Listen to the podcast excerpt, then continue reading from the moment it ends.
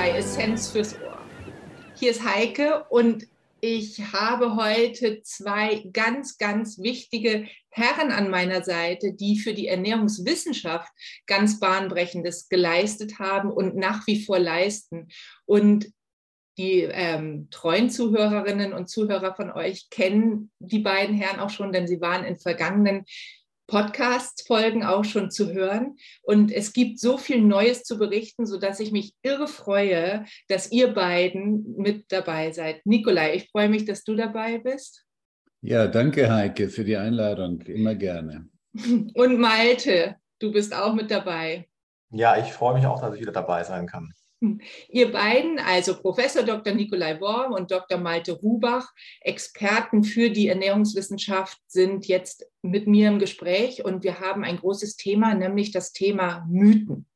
Und Nikolai, ich habe ähm, ja schon viel Zeit mit dir verbracht und wir haben auch eine tolle Videoreihe in Vino Veritas und darüber, da haben wir auch schon mal darüber gesprochen, dass du eigentlich schon vor über 40 Jahren mit den einem der größten Mythen zu tun hast, mit denen wir heute uns noch beschäftigen, oder? Ja, in der Tat. Ähm, ich, ich habe 1979 mein Studium beendet mit dem Diplom, damals in München an der TU, Weinstefan, und wir hatten gelernt, Butter macht Herzinfarkt und Margarine schützt vor Herzinfarkt. Und nicht nur habe ich nur Margarine gegessen, sondern ich habe auch allen Menschen um mich herum verboten, äh, Butter zu essen und lieber die gute mit dem kleinen B vorne dran zu genießen.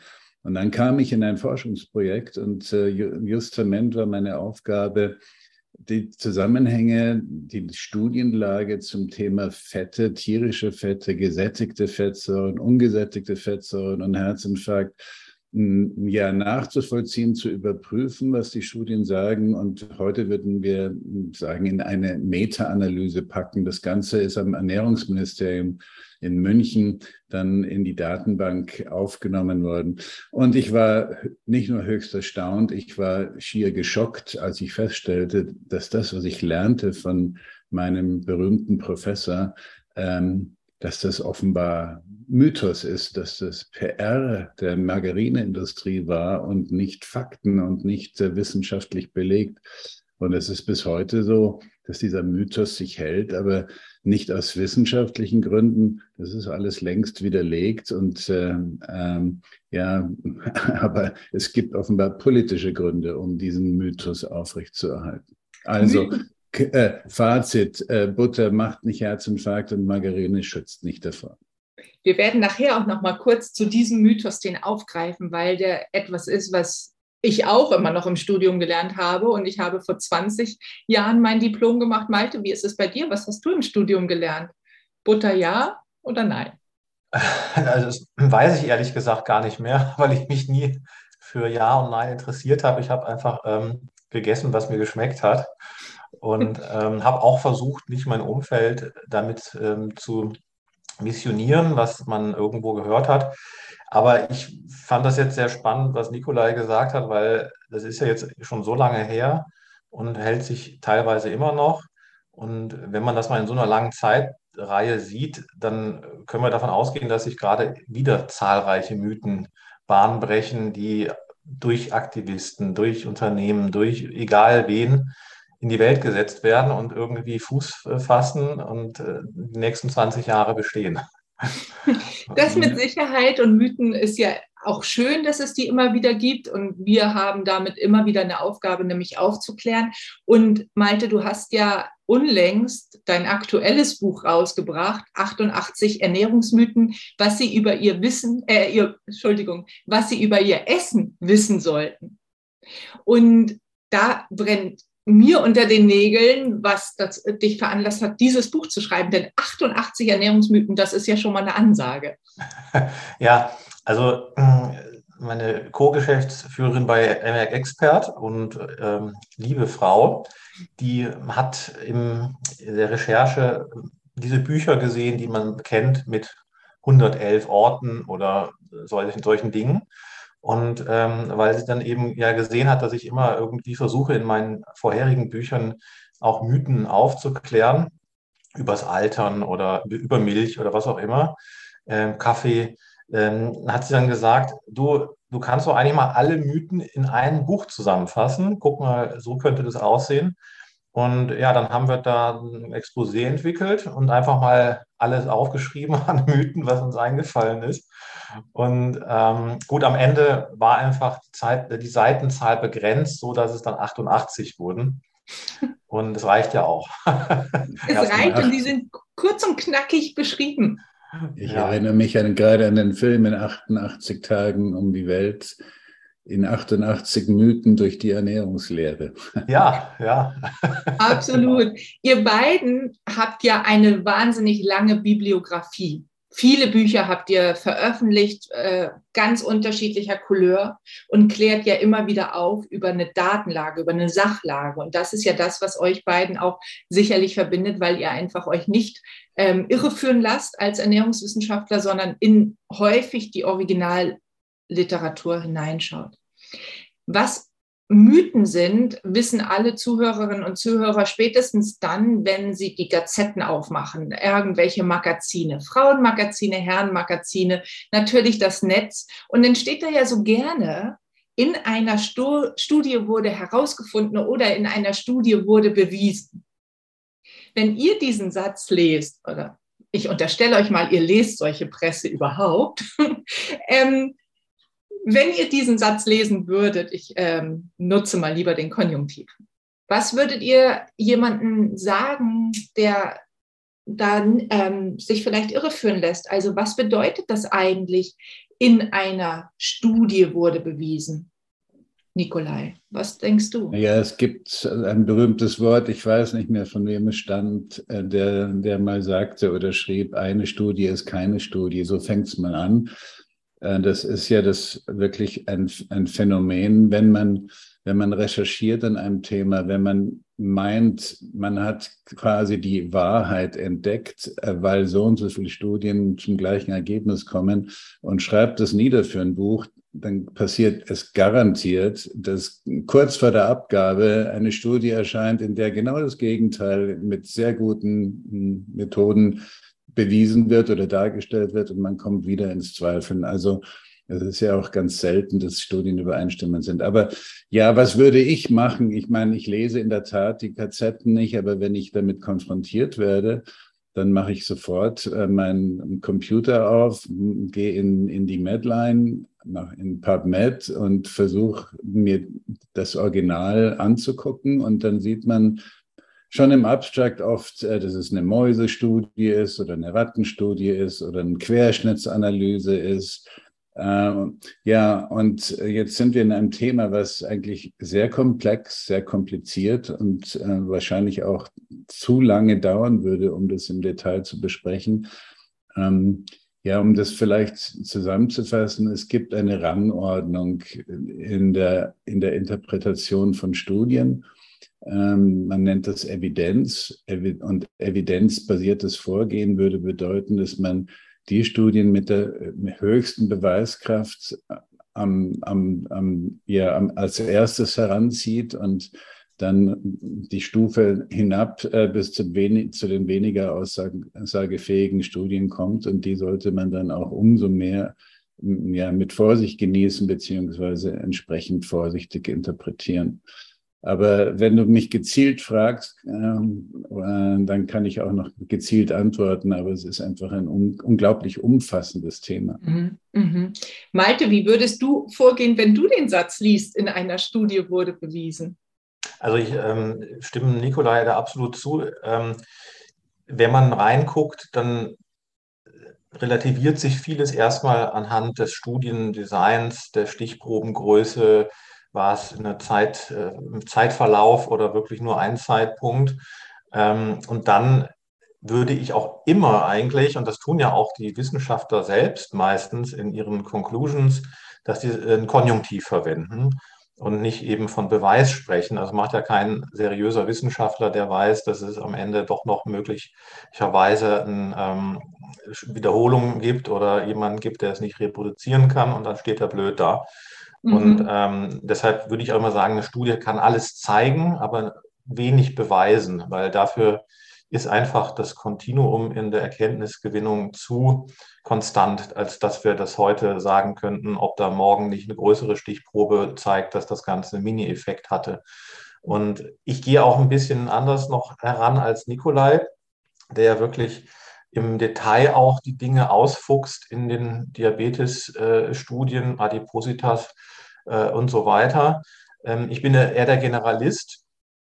Ich ähm, sehe zum Beispiel einen, eine Behauptung, dass gerade ganz schlimm die ähm, Adipositas grassiert äh, und parallel auch irgendein Lebensmittel, nehmen wir jetzt einfach mal äh, Fleisch, wird da gerne auch manchmal einfach mit in den Zusammenhang gebracht, daran schuld sei ähm, oder an Herzinfarkten. Und ich gucke mir dann einfach Zeitreihen an, die zum Beispiel den Fleischverzehr äh, äh, erkenntlich machen oder eben auch die Häufigkeit von Herzinfarkten, sei es als tödlicher Endpunkt oder einfach nur als Ereignis.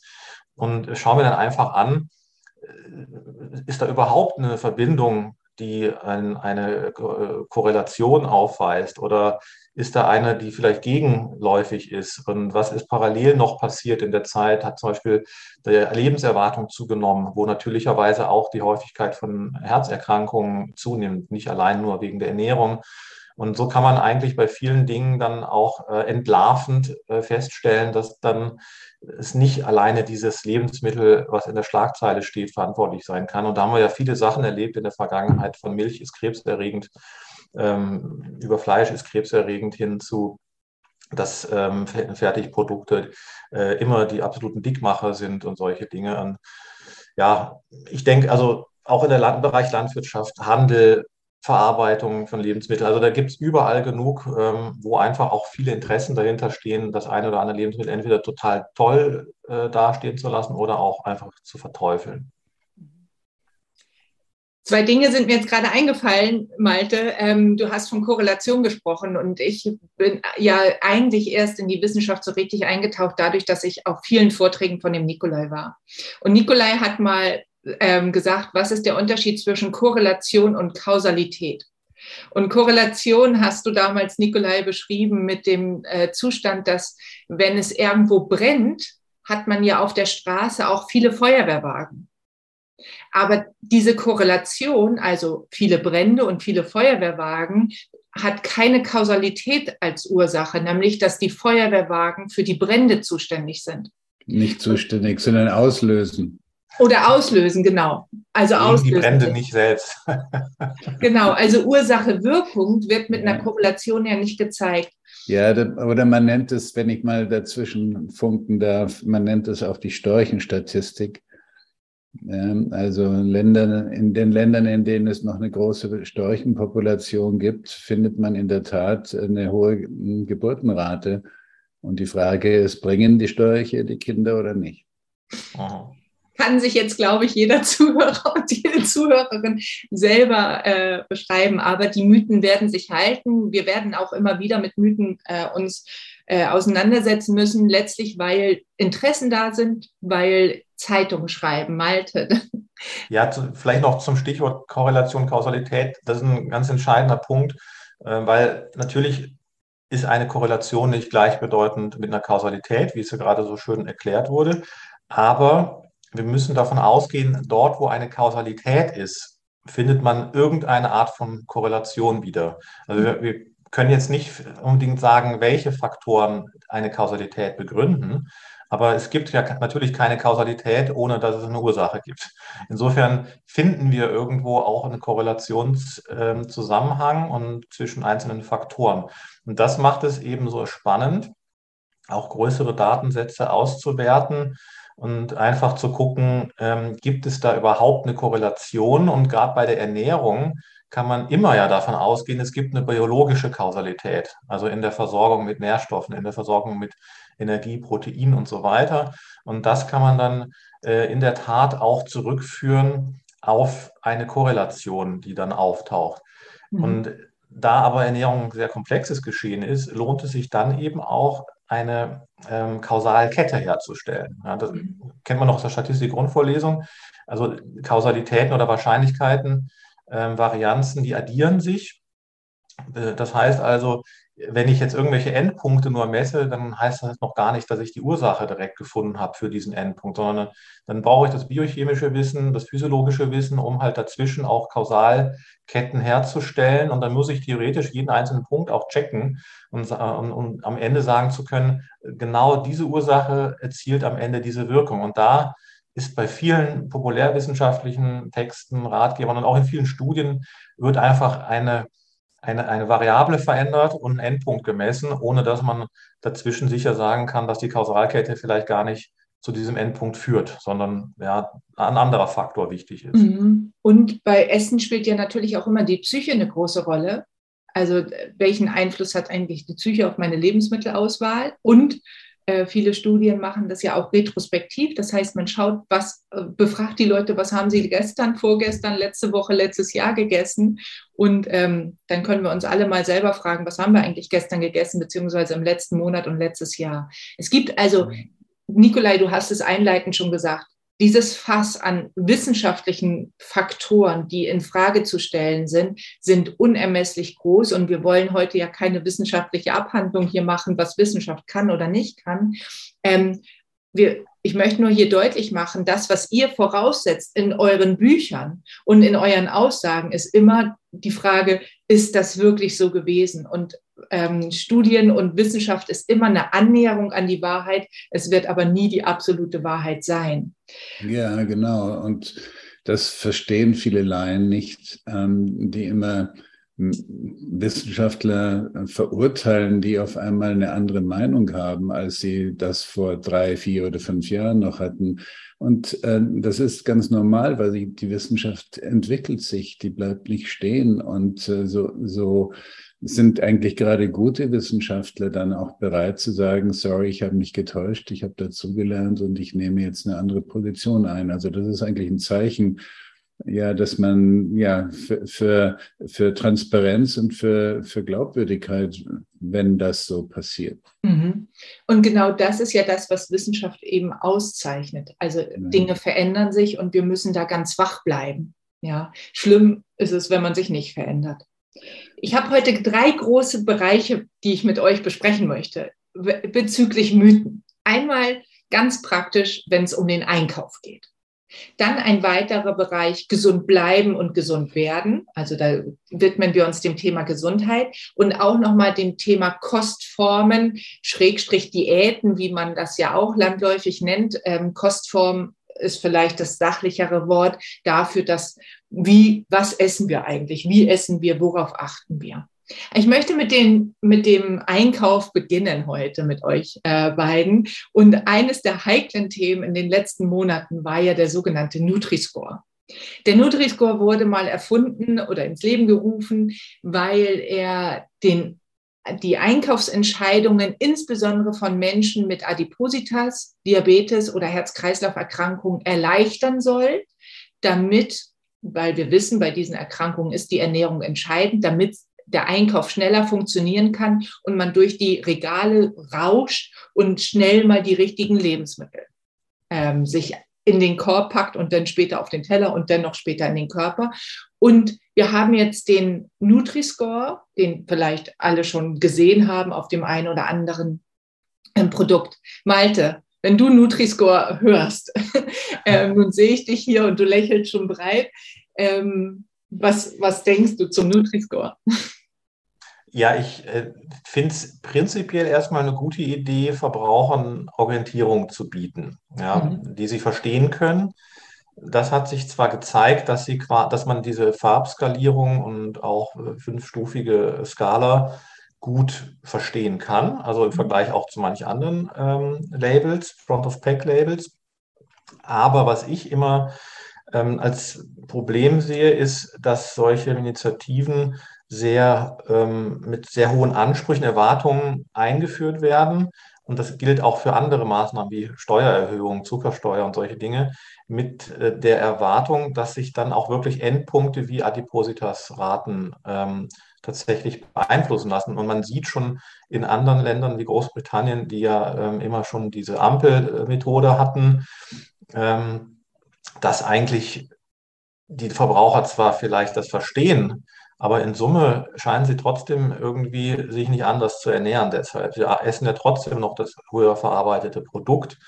Das ist auch ein Punkt, dass die Hersteller, als ich das die ersten Produkte gesehen habe, damals in der Schweiz, in der italienischen Schweiz, ähm, da habe ich dann gesehen, dass einfach das gleiche Produkt mit ein bisschen mehr Ballaststoffen ähm, hat auf einmal eben einen grünen äh, Score und hatte aber sogar, hatte sogar manchmal mehr Kalorien, manchmal ein bisschen weniger, aber im Großen und Ganzen hat das also in der Energiebilanz nichts gemacht. Und dann kommt natürlich noch hinzu, viele Unwägbarkeiten für traditionelle Lebensmittel wie das Olivenöl. Da haben die Italiener sich dann beschwert und da gab es ja auch jetzt Bestrebungen, ähm, das sozusagen wieder abzusetzen und auch bei der EU-Kommission dagegen vorzugehen, was ja auch jetzt teilweise mit äh, immer erfolgreich äh, ist, weil immer mehr äh, Zweifel aufkommen. Und ja, ich denke, man muss halt ähm, an anderen Stellen möglicherweise ansetzen, als nur an einem Front-of-Pack-Label für hochverarbeitete Lebensmittel oder verarbeitete Lebensmittel, mhm. sondern vielmehr dann an äh, der klassischen Ernährungsbildung. Mhm. Nikolai. Ja, Nutri-Score, wenn ich den sehe, dann muss ich, äh, entweder, wenn ich in Gesellschaft bin, eher schmunzeln und lächeln. Äh, wenn ich alleine bin, kriege ich eher einen Wutanfall. Ähm, Nein, ähm, also es gibt viel zu sagen zum Nutri-Score. Ähm, mein, meine Hauptkritik ist, wenn ich jetzt mal ein bisschen in, ähm, ja, in die Details gehe, dass Kriterien verwendet werden, äh, die ja aus den 60er Jahren stammen, als man glaubte, dass gesättigte Fettsäuren ein Risiko sind, die werden auch 2022 gesättigte Fettsäuren als Negativscore, ähm, also als, als negativer Input in diesen Score bewertet. Oder das Salz äh, ähm, in einer Menge, wie wir, sie, wie, wir ihn, wie wir das Salz heute konsumieren, als, als ob das ein Gesundheitsrisiko wäre. Da gibt es es gibt diesen Mythos, aber es gibt ganz, ganz wenig Daten, die das wirklich unterstützen können. Wir wollen nachher noch oder, mal Salz Oder der, ein, drittes, ein drittes Kriterium ist ähm, Kalorien. Also Kalorien werden negativ bewertet. Ich frage mich immer, äh, wovon soll man denn leben? Ähm, von Luft oder, und von Sonnenenergie. Wo, wir, wir müssen Kalorien essen, damit wir leben können. Warum wird es negativ bewertet? Also pro 100 Gramm Kalorien darzustellen, macht überhaupt keinen Sinn und kein Wunder, dass dann Olivenöl schlecht abschneidet. Aber wer isst schon 100 Gramm Olivenöl äh, in seiner Mahlzeit? Also das sind mal drei Beispiele, die mir besonders aufstoßen. Und äh, das ganze System halte ich für, für völlig misslungen. Und äh, mein Verdacht ist, dass eben doch die Lebensmittelindustrie das gerne hätte, weil man Kunstprodukte kreieren kann, also künstliche Nahrungsmittel erzeugen kann, mit Grundstoffen neu zusammengesetzt, die dann sehr schnell das dunkelgrüne A erreichen, äh, ohne jeden Gesundheitswert. Mhm. Wir haben uns ja auch in einer unserer Video äh, darüber sehr, sehr ausgiebig unterhalten. Und ich möchte jetzt einfach darauf auch verweisen, für alle die, die da Interesse dran haben, mehr einzutauchen. Denn äh, der Nutri-Score ist ein großes Thema. Ein Thema, was der Nutri-Score ja überhaupt gar nicht beurteilt oder berücksichtigt, ist ja der Verarbeitungsgrad von Lebensmitteln. Und Malte, du hattest das eben schon mal kurz angesprochen. Der Verarbeitungsgrad ist ja entscheidend. Ähm, oder ist der unwichtig für die Gesundheit? Wie ist das der nächste Mythos? Geht es, äh, ist das egal, wie hoch verarbeitet ein Lebensmittel ist für uns? Hm, nee, egal ist es nicht, aber ähm, aus meiner Sicht oder meiner Analyse heraus wird es stark übertrieben, wie schlimm ein verarbeitetes Lebensmittel sein soll. Und dann gibt es ja natürlich auch die Unterscheidung, also ob man jetzt diesen Nova-Score beispielsweise nimmt, der eben sagt, das ist komplett unverarbeitet oder es ist halt eine verarbeitete Zutat oder es ist ein zusammen äh, aus mehreren dann verarbeiteten Zutaten zusammengesetztes Lebensmittel, das ist dann hochverarbeitet. Ähm, oder auch von der DGE im Ernährungsbericht gibt es auch eine Klassifizierung. Ähm, dann ist natürlich auch ein Käse ein verarbeitetes Produkt, aber jetzt sage ich mal nicht im, im Sinne eines ähm, Schokoriegels äh, oder Müsliriegels oder was auch immer. Und alles kann man letztlich essen in der ähm, richtigen Dosis. Und ja, es gibt eben da auch schöne Studien von Carlos Monteiro zum Beispiel, der Brasilianer von der Universität in Sao Paulo, der auch den Nova-Score entwickelt hat, ähm, wo letztlich mal skizziert ist, wie viel ähm, hochverarbeitete Lebensmittel so in Prozentzahl verzehrt werden in unterschiedlichen EU-Ländern. Und dann heißt es immer, oh, die Deutschen ähm, sind da relativ weit vorne und jetzt ist das daran schuld, dass wir äh, so viele übergewichtige Menschen oder adipöse Menschen besser gesagt haben. Das wurde dann dagegen gesetzt. Man sieht aber auch, dass zum Beispiel in Belgien die Menschen ähnlich viel hochverarbeitete Lebensmittel essen, aber weniger adipöse Menschen haben. Ähm, umgekehrt in ähm, anderen Ländern, die essen sogar weniger hochverarbeitete Lebensmittel, haben aber mehr adipöse Menschen. Also es kann nicht allein am Anteil der ähm, hochverarbeiteten Lebensmittel liegen. Und ich kenne da auch eine sehr schöne äh, Statistik noch aus, der, ähm, aus dem äh, Ernährungsbericht, ich glaube den 13. von der DGE, ähm, den, den ich wirklich gut finde. Da sieht man auch immer schön aufgeschlüsselt Anteile frischer, verarbeiteter, hochverarbeiteter Lebensmittel und auch nochmal, wie ist dann der Anteil äh, in diesen Gruppen von Adipositas oder Übergewicht. Und man sieht einfach, ähm, bis zum gewissen Grad unterscheidet sich das nicht. Sage ich mal 10, 15, 20 Prozent auch verarbeitete, hochverarbeitete Lebensmittel. Danach sieht man erst einen Effekt und das hat dann sicherlich auch mit hoch, äh, Energie, hoher Energiedichte und solchen Dingen zu tun. Aber jetzt per se immer das so, wie es so Clean Eating Bewegungen machen, zu verteufeln und mit der Anzahl der Zutaten und Zusatzstoffe da schon anzufangen, äh, dass das Lebensmittel äh, quasi ähm, zu meiden ist, das würde ich nicht unterschreiben. Mhm. Man muss das es heißt, nicht essen, aber es schadet mhm. jetzt auch nicht unmittelbar. Ja, also das heißt, äh, ich sage jetzt mal ab und zu einen hochverarbeiteten Burger zu essen ja. oder ab und zu mal Currywurst Pommes als der Inbegriff von alles hochverarbeitet, was nur geht, ist jetzt nicht äh, sofort zum Dickmacher zu äh, degradieren. Nikolai, was passiert denn, also was ist denn eigentlich unterschiedlich in unserem Körper, wenn wir was hochverarbeitetes essen? Ähm, ich sage jetzt mal einfach nur die, vielleicht den Nudelunterschied, Vollkornnudel, weiße Nudel oder gibt es irgendwelche Beispiele, wo du sagst, das ist denn anders im Stoffwechsel? Ähm, ja, also da kommt das Thema Lebensmittelmatrix ins Spiel. Ähm, es scheint wohl so zu sein, äh, dass ein Lebensmittel in seiner natürlichen Zusammensetzung, ähm, ja, da werden einzelne Nährstoffe ja nicht alleine äh, konsumiert, sondern immer in Begleitung in, mit vielen, vielen anderen Stoffen, mit anderen Nährstoffen, mit Vitaminen, Spurenelementen, Ballaststoffen, Wasser, was, was der Teufel, da sind ja oft hunderte von, von Stoffen enthalten. Und, der, und das, die These ist ja, dass unsere Genetik immer noch so ausgestattet ist, dass, dass wir mit solchen natürlichen Nahrungsmitteln in ihrer natürlichen Zusammensetzung besser klarkommen, natürlicher, physiologischer klarkommen und dass uns diese Kunstprodukte, die also einzelne Nährstoffe ähm, zusammenpacken zu einem neuen Produkt, dass das unsere Signalsysteme, unsere Verdauungsenzyme, unser, unser Verdauungsapparat austricksen und wir da, dazu neigen, äh, nicht so viele Sättigungssignale zu bekommen und eher zu einer über, kalorischen Überernährung äh, das Ganze führt. Äh, ich, also es ist auch ein extrem schwieriges Thema. Ähm, aber ich muss auch dem Malte nochmal zustimmen. Also ähm, es macht ja keinen Sinn, diese ähm, unifaktoriellen Interpretationen, diese ganzen Geschichten, über die wir hier sprechen, diese Krankheiten oder, ja, oder diese Störungen, Übergewicht, Krebs, Herzinfarkt und so weiter, das sind ja multifaktoriell. Da spielen ja immer viele, viele Faktoren mit rein. Und ich bin überzeugt davon, dass die hochverarbeiteten Kunstprodukte ähm, sicher eine Rolle spielen, eine von vielen, aber sicherlich eine.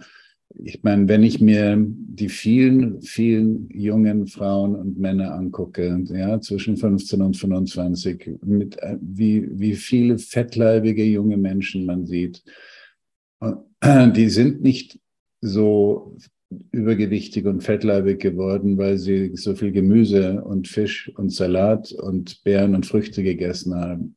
Ich glaube, das kann man schon mal pauschal sagen. Ich meine, man sieht ja auch, was sie, was sie trinken, was sie essen, was sie favorisieren. Und da gibt es garantierten Zusammenhang, ohne dass das bisher vielleicht so eindeutig erforschbar war. Und äh, ja, ich gehe davon aus, da werden wir noch einiges dazu lernen. Eine Lebensmittel, die ja auch die Matrix, von der du gerade gesprochen hast, gänzlich nicht mehr im Ursprung haben, sind ja im Moment im Kühlregal zu finden, die sogenannten neuen High-Protein-Produkte. Also beispielsweise ähm, ein Pudding im Schokogeschmack, aber jetzt High Protein. Also alles, was die Welt brauchte, nämlich was Süßes. Ich muss nicht kauen, keine Zähne nutzen und ich kann auch noch meine Gesundheit fördern, weil es ist ja High Protein. Ja, das genau, ist ja das ist so ein Kunstprodukt. Die Lebensmittelindustrie kauft die günstigsten Grundstoffe, mischt die zusammen, verpackt die schön, gibt Aroma und Geschmacksstoffe dazu. Und das soll jetzt die Lösung der, der unserer Probleme sein. Und ich glaube, das äh, ist vor allen Dingen eine Lösung für den Umsatz der Industrie und nicht für die Menschen. Mhm.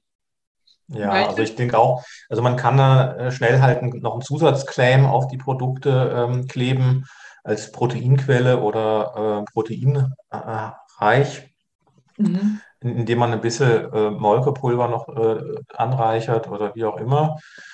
Und dann gibt es natürlich noch die große Marketingmaschine, die auch im Zuge der Low-Carb-Welle beim Protein, glaube ich, nochmal so einen Auftrieb gegeben hat, weil einfach Protein als Sättigungsfaktor da schon eine Rolle spielt oder auch als nicht unmittelbar zur Kalorienverwertung herangezogener Nährstoff. Und ähm, im Endeffekt muss man sagen, ist das dann rausgeschmissenes Geld. Also gut, im, im Zuge einer diätetischen Maßnahme würde ich sowas ja gelten lassen. Mhm. Aber so, dass der Normalo jetzt inzwischen denkt, boah, ich hole mir jetzt noch einen Proteinriegel und hier noch High Protein. Ähm, und geschweige denn, dass man davon noch irgendwie Muskelmasse zulegt äh, oder sowas das ist halt ein, ein reines äh, fehlgeleitetes Denken und am Ende ja, gibt man Geld aus, strapaziert seine Nieren und es landet dann in der Toilette. Ja. Die ähm, High-Protein-Produkte sind ja auch, wenn man sie mal wirklich unter die Lupe nimmt, gar nicht besser als die herkömmlichen. Also genau. zum Beispiel ein Quark, der auch irgendwo im Kühlregal zu finden ist, aber eher als Bück- und Streckware, weil ähm, wir dann eben uns ein bisschen bewegen müssen und sie nicht hochpreisige Regalplätze nehmen, die auf Augenhöhe sind, haben wir ebenso viel Eiweiß, wenn nicht sogar mehr. Wir haben die mal unter die Lupe genommen, weil unsere Patienten natürlich häufiger auch mal die High-Protein-Produkte bei uns anfragen oder im Essprotokoll aufführen und wir dann geguckt haben, okay, wie ist denn da eigentlich wirklich die Nährstoffzusammensetzung? Jetzt mal nur die harten Fakten, nämlich wie viel Protein ist da drin. Und wir haben festgestellt, es ist nicht mehr. Sie dürfen sich High Protein nennen und das ähm, ist alles geschützt, wie die De Deklarationspflicht wurde erfüllt. Aber es ist tatsächlich nicht, ähm, es ist tatsächlich nicht mehr Eiweiß drin. Nee, und es ja, ist auch teilweise noch zusätzlich mit Zucker oder Süßstoffen angereichert und, und anderen Zusatzstoffen, Emulgatoren, damit die Pampe, sage ich mal, zusammenhält. Ähm, und da stimme ich dir völlig zu. Also Nikolai wollte auch noch kurz was sagen. Ja, Heike, der Quark ist halt nicht sexy. Ja. Ja, und genau das ist ja das Problem. Also ein Quark kommt nicht mehr ins Marketing, genauso wenig wie Beeren oder Champignons. Ähm, die Story kannst du nicht erzählen. Ich, also ja. vielleicht gibt es ja mal eine tolle Agentur, die das schafft, auch mal wieder Gemüse oder den einfachen Quark in die, ja. in die Geschichte. Ich habe übrigens gerade gestern war ich in, in einem Drogeriemarkt hier in München und an der Kasse hat mir die die Kassiererin äh, so eine Schachtel entgegengehalten, hat gesagt, äh, da können Sie sich bedienen, äh, das ist äh, eine, eine, Produktwerbung. Es war ein Eiweißriegel, ein kleiner Schoko-Eiweißriegel und ich habe mir die Zusammensetzung angeguckt. Es waren natürlich mehr Kohlenhydrate als Eiweiß drin und äh, ähm, ja, also ich äh, kann dir nur zustimmen. Ich glaube, ich gehe lieber zu meinem Kühlschrank und hole mir meinen Käse oder mein Joghurt oder mein mein Käfir oder Hüttenkäse oder sowas raus. Genau, und, und äh, fern von allen Nährstoffen sparen wir auch noch Geld dabei. Also das ist ja auch noch etwas. Ähm, über Einkauf, und wir könnten jetzt durch sämtliche Regale gehen, ähm, ließen sich noch manche Mythen ähm, hier erwähnen. Ich möchte aber trotzdem mit euch fortschreiten zu dem nächsten Thema, nämlich gesund bleiben und gesund werden. Und eines der großen Themen, gerade gestern wieder eine Frau, die wirklich verzweifelt ist, weil sie es einfach nicht versteht, warum sie nicht abnimmt, denn sie isst doch jetzt nur noch so wenig. Und ähm, das große Thema, was dahinter steckt, ist natürlich das Thema rund um die Kalorien. Sprich, der Gedanke ist, wenn ich Kalorien reduziere, dann nehme ich ab. Und dieser Mythos ist ein Mythos, der ähm, ja, mich auch schon sehr lange begleitet, aber ich möchte mal eure Meinung hören dazu. Was, Nikolai, was denkst du, was, woher kommt dieser Mythos und wie kann man ihn aufhebeln? Naja, das ist, Heike, du, du gibst uns so schwierige, komplexe Themen, die in 30 Sekunden zu beantworten sind. Ähm, also natürlich, wenn du Leute einsperrst bei Wasser und Brot oder bei einer kalorienreduzierten, kontrollierten Diät, dann spielt natürlich die Kalorienreduktion die entscheidende Rolle. Äh, die Frage ist aber, was bei freilebenden Menschen zu machen ist. Was kann man als Ernährungsberaterin, als Ernährungsberater den Menschen geben, was sie auf Dauer machen können, damit sie eine äh, mit, mit weniger Kalorien gut gesättigt und befriedigt durchs Leben kommen und ihre, ihre, ja, ihr neues Gewicht, was sie vielleicht sich mühsam abge, abgespeckt haben, ähm, das erhalten können. Also ja, ohne Kalorien geht's nicht. Ähm, das, ist, das, das ist kein Mythos, sondern das ist schon eine Tatsache. Also da kann man nicht drum rum. Die mhm. Frage ist, die Frage ist, die heute diskutiert wird in der Forschung, ist eher umgekehrt. Erklärt denn einfach, dass wir mehr essen, Übergewicht?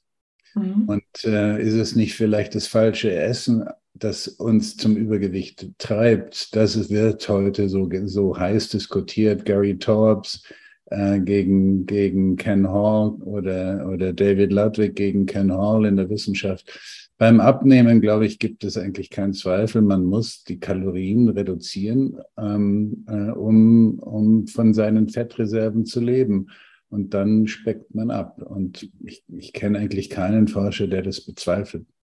Mhm. Also auch, ich bin ja, ich setze mich ja sehr für Low Carb ein für, bei, bei Menschen mit Insulinresistenz, Übergewicht, Prädiabetes, Diabetes.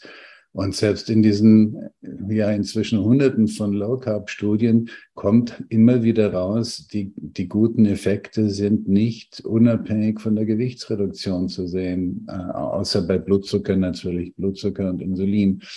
Ähm, also ja, also ich glaube nicht, dass es ein Mythos ist. Mhm. Im Sinne des, des Abspeckens muss man eine niedrigere Kalorienzufuhr haben, als der Körper verbraucht, mhm. als der Körper normalerweise verbraucht.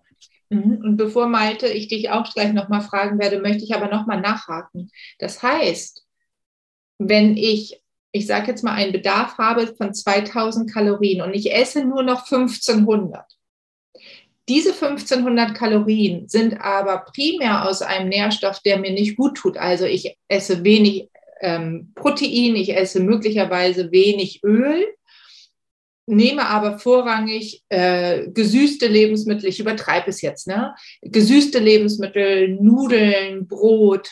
Ist es dann trotzdem zur Gewichtsabnahme führend? Und ist ist das ähm, tatsächlich nur ein Kalorienthema oder ist das auch ein Nährstoffthema? Das heißt, die Hormone, die dann ausgelöst werden durch die Kohlenhydrate, sprich ein großer Insulinausstoß, ist das ähm, zweitrangig? Mhm. Malte? Ich würde sagen, ähm, also ganz wichtig ist natürlich auch äh, die eigene, sage ich jetzt mal, metabolische Kalibrierung. Mhm. Ähm, es waren jetzt in letzter Zeit immer sehr viele so Schlagzeilen von auch manchen Bestseller-Autoren, die immer gesagt haben, eine Kalorie ist ja gar nicht eine Kalorie. Und mhm. aber dann immer vor dem Hintergrund eben genau, was du gerade sagst, weil eben eine Kalorie aus Fett oder äh, Kohlenhydraten, Proteine unterschiedlich wahrgenommen wird und verstoffwechselt wird vom Körper, mal jetzt äh, bildlich gesprochen. Und man darüber eben ein bisschen einen Steuerungsmechanismus hat. Äh, Mechanismus hat. Äh, physikalisch ist natürlich alles eine Kalorie, das ist klar. Ähm, aber wenn wir jetzt auch äh, zum Beispiel diese bekannte Studie mit den Teilnehmern von The Biggest Loser, also dieser Abnehmshow, ähm, die es ja auch in Deutschland gibt, aber das war dann mit denen aus der amerikanischen Version sich anschaut, die also ähm, während dieser Betreuung über ein Jahr Gewichtsreduktionen hatten ähm, von teilweise 30, 40, 50 Prozent ihres Ausgangsgewichts. Und dann hat man die ja weiter ähm, verfolgt und hat es ja auch immer in der Stoffwechselkammer äh, gesteckt, um den Grundumsatz zu messen und solche Dinge. Und man hat also festgestellt, äh, Grundumsatz ist auch gesunken mit der Gewichtsabnahme, so wie es ja im Lehrbuch steht. Und dann ähm, wurden sie nach äh, fünf bis sechs Jahren wieder untersucht. Und da hat man festgestellt, dass die meisten entweder das Ausgangsgewicht schon wieder drauf hatten oder sogar drüber lagen, 20, 30 Prozent. Aber der Grundumsatz, der lag noch auf dem Niveau von der Phase, nach der sie eben so massiv abgenommen hatten. Und das ja nach allen Regeln der Kunst, ne, mit diätetischer Betreuung, Psychologen, Bewegungsprogramm. Also nicht jetzt einfach nur so eine Crash-Diät. Mhm. Und ähm, da ist ja die Wissenschaft nicht ganz einig, inwieweit dann dieser metabolische Setpoint oder diese Metabolic Adaption bei jedem in dieser Form stattfindet. Und bei manchen ist es vielleicht auch, gibt es noch Schilddrüsenhormone oder andere Dinge, die eine Rolle spielen, Alter, Geschlecht. Ja, da gibt es ganz viele Einflussfaktoren. Aber Fakt ist einfach, wie Nikolai gesagt hat. Und ich denke, ich hatte jetzt eben gedacht, du stellst uns ein bisschen die, also als Fangfrage vielleicht, weil also an dem Prinzip führt aus meiner Sicht auch nichts dran vorbei. Dass ähm, am Ende die Kalorienreduktion die der einzige Weg ist, dann Gewicht zu verlieren, möglichst moderat über einen längeren Zeitraum. Und dann muss aber eben das eine Ernährungsform sein, die dann auch langfristig beibehalten werden kann. Und das, das sind halt viele Diätkonzepte leider nicht. Ja. Ja, ich, inzwischen habe ich ja noch ein bisschen mehr Zeit zum Nachdenken gehabt. Ähm, also es, ich habe mich gerade auch wieder an einige Studien erinnert, die wirklich das eindeutig auch gezeigt haben. Wenn man verschiedene Diätkonzepte testet unter den gleichen Bedingungen, mit der gleichen, mit der identischen Kalorienreduktion, aber im, im Verhältnis Fett, Eiweiß, Kohlenhydrate unterschiedlich, kommt exakt die gleiche Gewichtsreduktion zustande. Also man nimmt genauso viel ab, wie an Kalorien eingespart wurde, unabhängig davon, wie die Makronährstoffe, Fett, Eiweiß, Kohlenhydrate zusammengesetzt waren. Das ist aber immer nur der Fall, wenn man Menschen quasi äh, kontrollieren kann, wie viel Kalorien sie essen und die Menschen nicht nach Hunger und Sättigung essen dürfen, sondern nach Vorgaben essen müssen.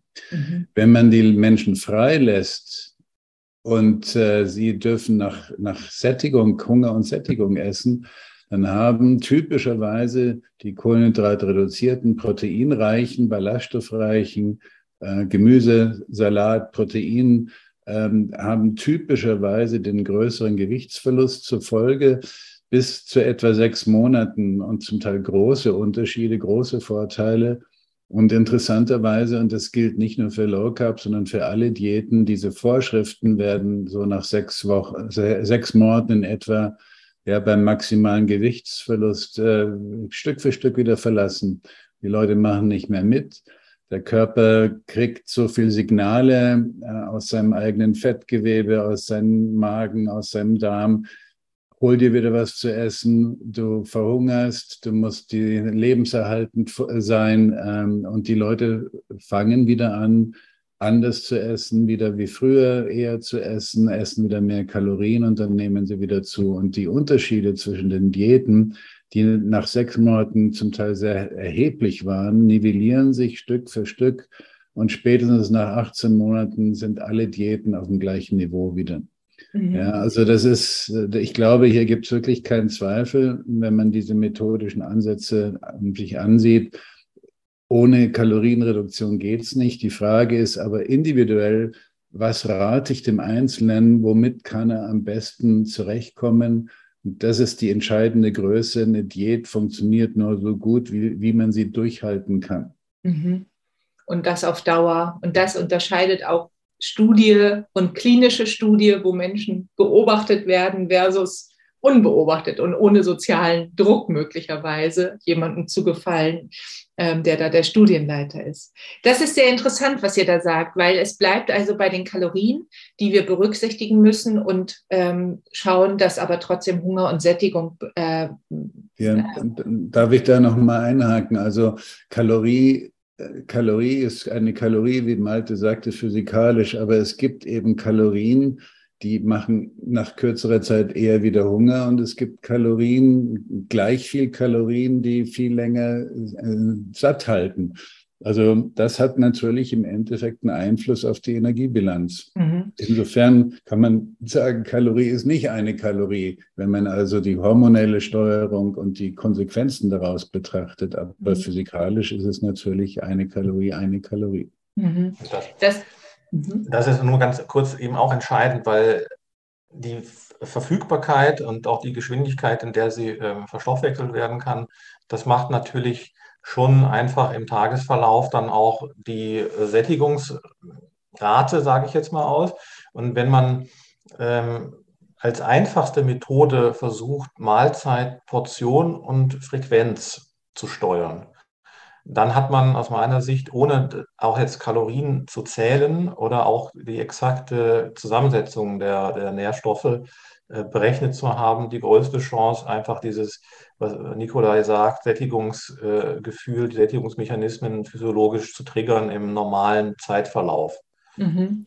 Und für alle die, die eben gerade äh, bei Nikolais Worten dachten, ja, welche Kalorien macht mich dann jetzt schnell wieder hungrig und welche Kalorien machen mich länger satt? Da unterscheidest du ja ganz stark zwischen den Kalorien, die aus Kohlenhydraten kommen, die einen schnellen Hunger wieder erzeugen und eher den Fett- und Eiweißkalorien, die länger satt machen. Ja, also Eiweiß, Protein ist eindeutig der, Makronährstoff, der am, am, am besten sättigt und vor allen Dingen satt hält über die nächsten Stunden nach dem Essen. Und es sind wohl die raffinierten, stärkereichen Kohlenhydrate. Ähm, Stärke ist ja ein sogenanntes komplexes Kohlenhydrat, das aber äh, im Prinzip aus 100 Prozent Traubenzucker besteht. Und wenn es also ohne Ballaststoffe aus seinem aus der natürlichen Matrix entfernt quasi als als reine Stärke zugeführt wird, wie das in der Nahrungsmittelindustrie eben oft gemacht wird. Das geht sehr schnell ins Blut und wird sehr schnell verdaunt und, und das scheint eben doch am ehesten schnell wieder Hunger zu triggern. Mhm, mhm. Also da sind wir wieder bei dem Thema Verarbeitungsgrad und eher die wenig verarbeiteten haben da wahrscheinlich noch mal eine Nase, die Nase vorn wir, ähm, ich möchte jetzt einmal das Thema aufgreifen, Nikolai, über das du schon eingangs gesprochen hast, nämlich das, was dich vor 40 Jahren schon bewegt hat, die gesättigten Fettsäuren. Okay. Jetzt da haben wir, ich gebe dir auch mehr als 30 Sekunden. Das ist ähm, sicherlich ein Thema, was länger ist. Aber das, was immer noch ein ein äh, Menschen beschäftigt und Menschen bewegt, ist, dass die gesättigten Fettsäuren, und das weiß jetzt nicht jeder, was das ist, sondern die, äh, das sind Fettsäuren, die in Butter beispielsweise vorkommen, in Kokosfett vorkommen, in ähm, anderen fetten Milchprodukten wie Sahne oder Käse eben auch, weil die Milch eben gesättigte Fettsäuren enthält. Klammer auf, anders als lange Zeit angenommen habe, hat Fleisch nicht so viele gesättigte Fettsäuren, wie eben immer unterstellt wird, Klammer zu. Ich möchte nochmal ansetzen. Sind Butter, Kokosfett, hm, Sahne, Käse wirklich schlecht fürs Herz und für die Gesundheit? Also wenn ich, ich fange mal hin, von hinten an, ähm, wenn man Langzeitbeobachtungsstudien ähm, äh, durchführt, die Butteresser vergleichen also, oder Menschen mit hohem Butterkonsum vergleichen mit Menschen, die sehr wenig Butter essen oder gar keine Butter essen, findet man kein erhöhtes Risiko für diejenigen, die mehr Butter oder sehr viel Butter essen. Äh, die, die, die Datenlage ist eindeutig. Also offenbar gibt es keinen nennenswerten Einfluss. Wenn ich mir jetzt die Stoffwechselsituation angucke und in einem Experiment mit jungen, gesunden Studenten meinetwegen, wenn ich die Butter essen lasse, jeden Tag 100 Gramm oder 200 Gramm, werde ich feststellen, ja, ähm, da wird es wahrscheinlich, zumindest bei einigen, einen Anstieg des LDL-Cholesterins geben. Und das ist die Argumentation, warum man keine Butter essen soll. Ähm, das Fett in der Butter ist ja im Prinzip das gleiche Fett, das in der Milch drin war und im Joghurt drin ist und im Käse drin ist. Äh, und wenn ich aber Joghurt und Käse und Milch zu mir nehme, habe ich keine LDL-Erhöhung. Mhm. Ähm, so, was machen wir jetzt? Es ist die Lebensmittelmatrix, die offenbar entscheidend ist. In der Butter ist weniger Matrix, das ist ja ein, Isol also ein isoliertes Fett, während es in der Milch, im Käse, in Joghurt, in Kefir äh, noch in der natürlichen oder fast natürlichen Matrix enthalten ist. Und hier gibt es eben 100 Begleitstoffe, die das Ganze modulieren können. Und ähm, so, dass also diese LDL-Erhöhung nicht zustande kommt. Aber jetzt gehe ich aber noch einen Schritt weiter man liest immer von den gesättigten Fettsäuren. Ähm, es sind aber nur drei, ich glaube, es sind 20 oder 22 gesättigte Fettsäuren in unserer Nahrungskette. Nur drei haben diesen cholesterinsteigernden Effekt. Alle anderen haben ganz andere Effekte und haben mit dem Cholesterinspiegel gar nichts zu tun. Also gesättigte Fettsäuren sind keine einheitliche wirk wirksame äh, Gruppierung, sondern die verschiedenen, wir haben geradkettige, ungeradkettige, verzweigte, nicht verzweigte.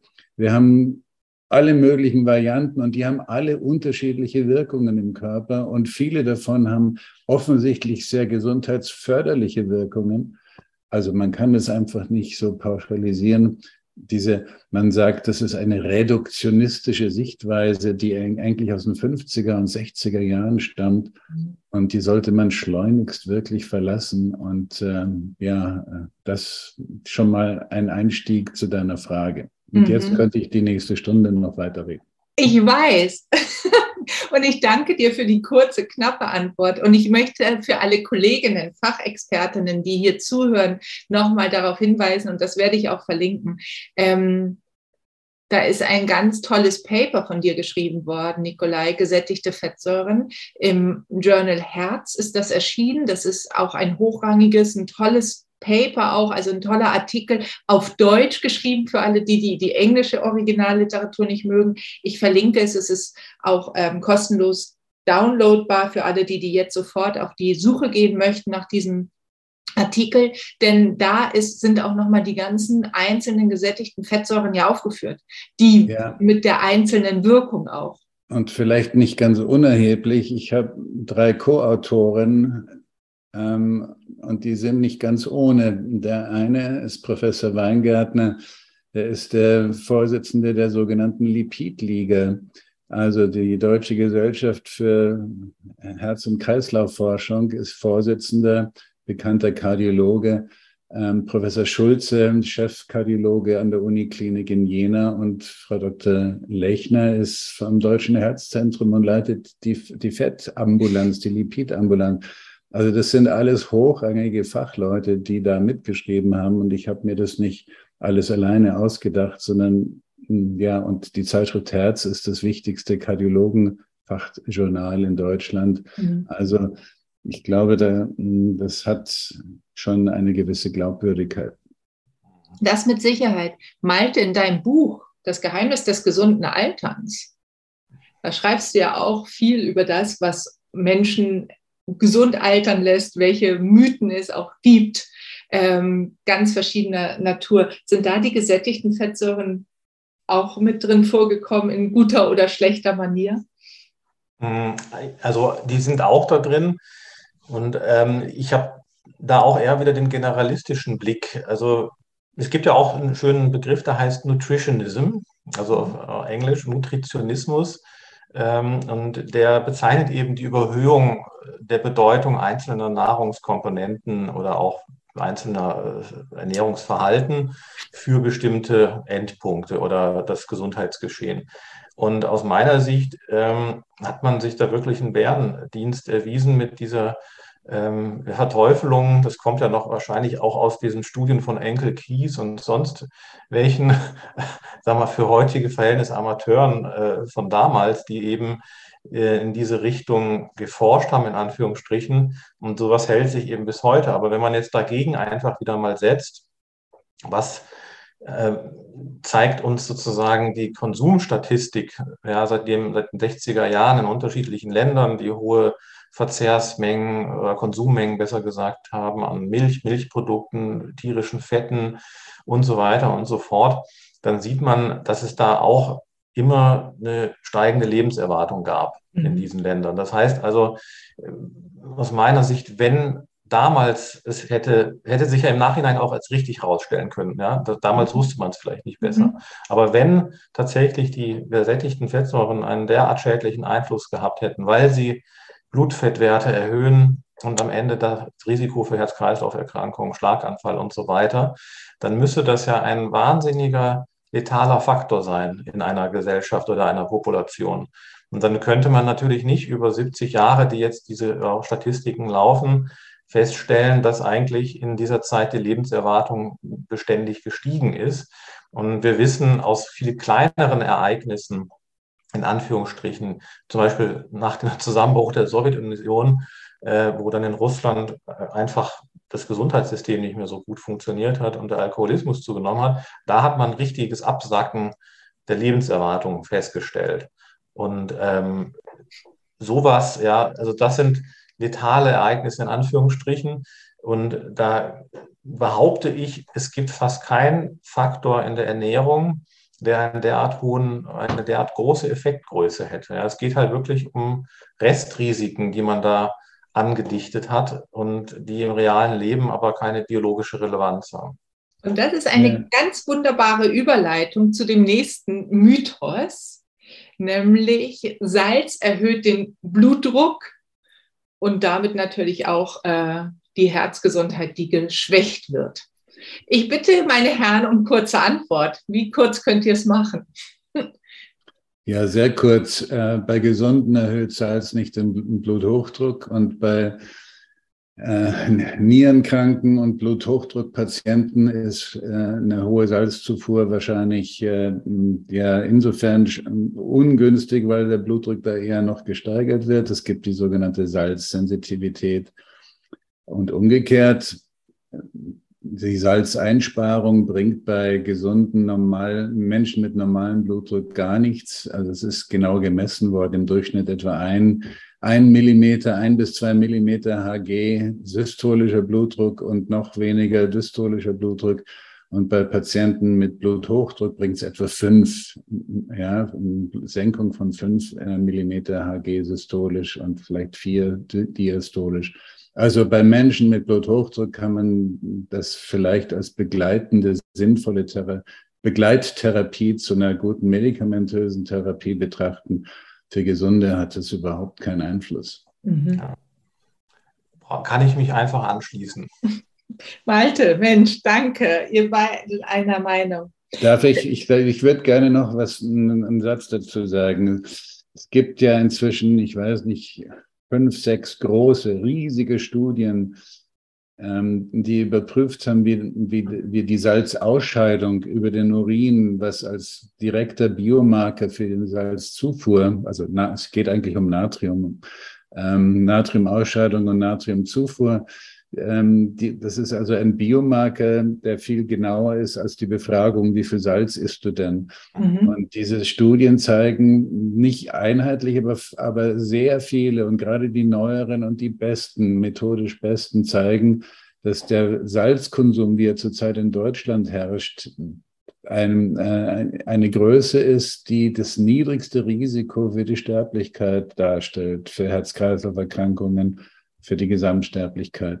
Und wenn man den Salzkonsum reduziert, also bei, in diesen Beobachtungsstudien ist der niedrige Salzkonsum, so wie er empfohlen wird von der WHO, um fünf Gramm oder sowas am Tag, ist mit erhöhter Sterblichkeit versehen.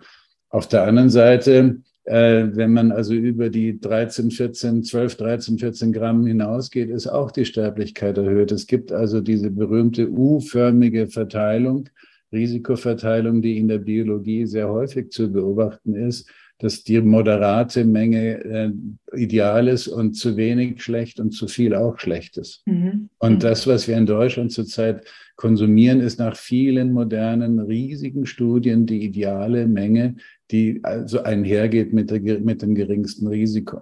Mhm. Ein weiterer unsinniger Punkt in der, in der Nutri-Score-Bewertung. Mhm. Ja, da schließen sich wieder die Kreise. Also ähm, kann man auch sagen, Jetzt muss ich noch, noch mal nachhaken bei dem Thema.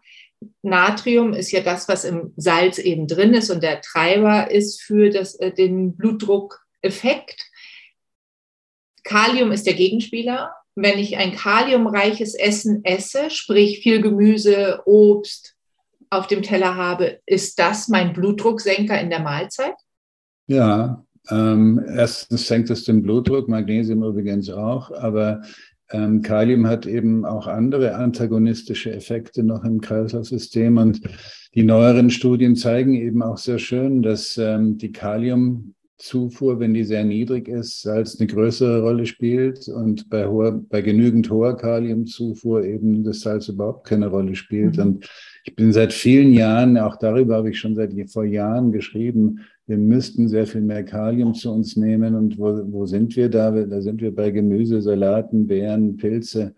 Ähm, die sollten unsere, unsere Grundnahrungsmittel sein und nicht gesalzenes Brot und, äh, und, und, und Pasta und, und so weiter. Ja, sprich, da müssen wir wieder an die Marketingabteilung äh, appellieren und die Werbeagenturen, die das Gemüse mit in die, auf die Agenda nehmen. Wir kommen zu dem letzten Dritt, der Bereich, der dritten drei Bereiche, nämlich die Kostformen. Sprich Diäten möglicherweise auch so übersetzt, wobei das Wort Diät hier in Deutschland ja immer mit Reduktionskost verbunden wird. Ähm, international, wenn wir über Diets sprechen, ähm, dann haben wir sofort irgendwie die Kostform, wie wir das auf Deutsch nennen. Malte, dein riesiges Thema und da, ähm, ich habe in unserem Podcast damals auch tatsächlich darauf aufmerksam gemacht, dass ich auf dich gestoßen bin, weil ich mich mit der veganen Ernährung auseinandergesetzt habe. Und ich ähm, dich in einem Podcast erlebte, wo du sehr, sehr sachlich über diese hochemotionale Debatte, dürfen wir tierische Produkte essen, ja oder nein, ähm, berichtet hast. Und es hat mich wahnsinnig begeistert, dein Buch auch, die Ökobilanz auf dem Teller, ein weiteres deiner ähm, tollen Bücher, war ja ein auch ein Aufhänger, dass du gesagt hast, wir retten mit veganer Ernährung nicht die Welt. Gleichwohl gibt es ja diesen Mythos. Also mit veganer Kost retten wir die Welt. Kannst du das ohne die Länge eines Buches äh, aufzunehmen? ähm, kannst du das an, an verschiedenen, vielleicht drei kleinen Beispielen nennen, warum das nicht der Fall sein wird? Ja, also das ist relativ schnell erklärt. Also es wird nie der Fall sein, dass sich die gesamte Welt vegan ernährt. Dafür mhm. fehlt uns schlichtweg die Nahrungsgrundlage.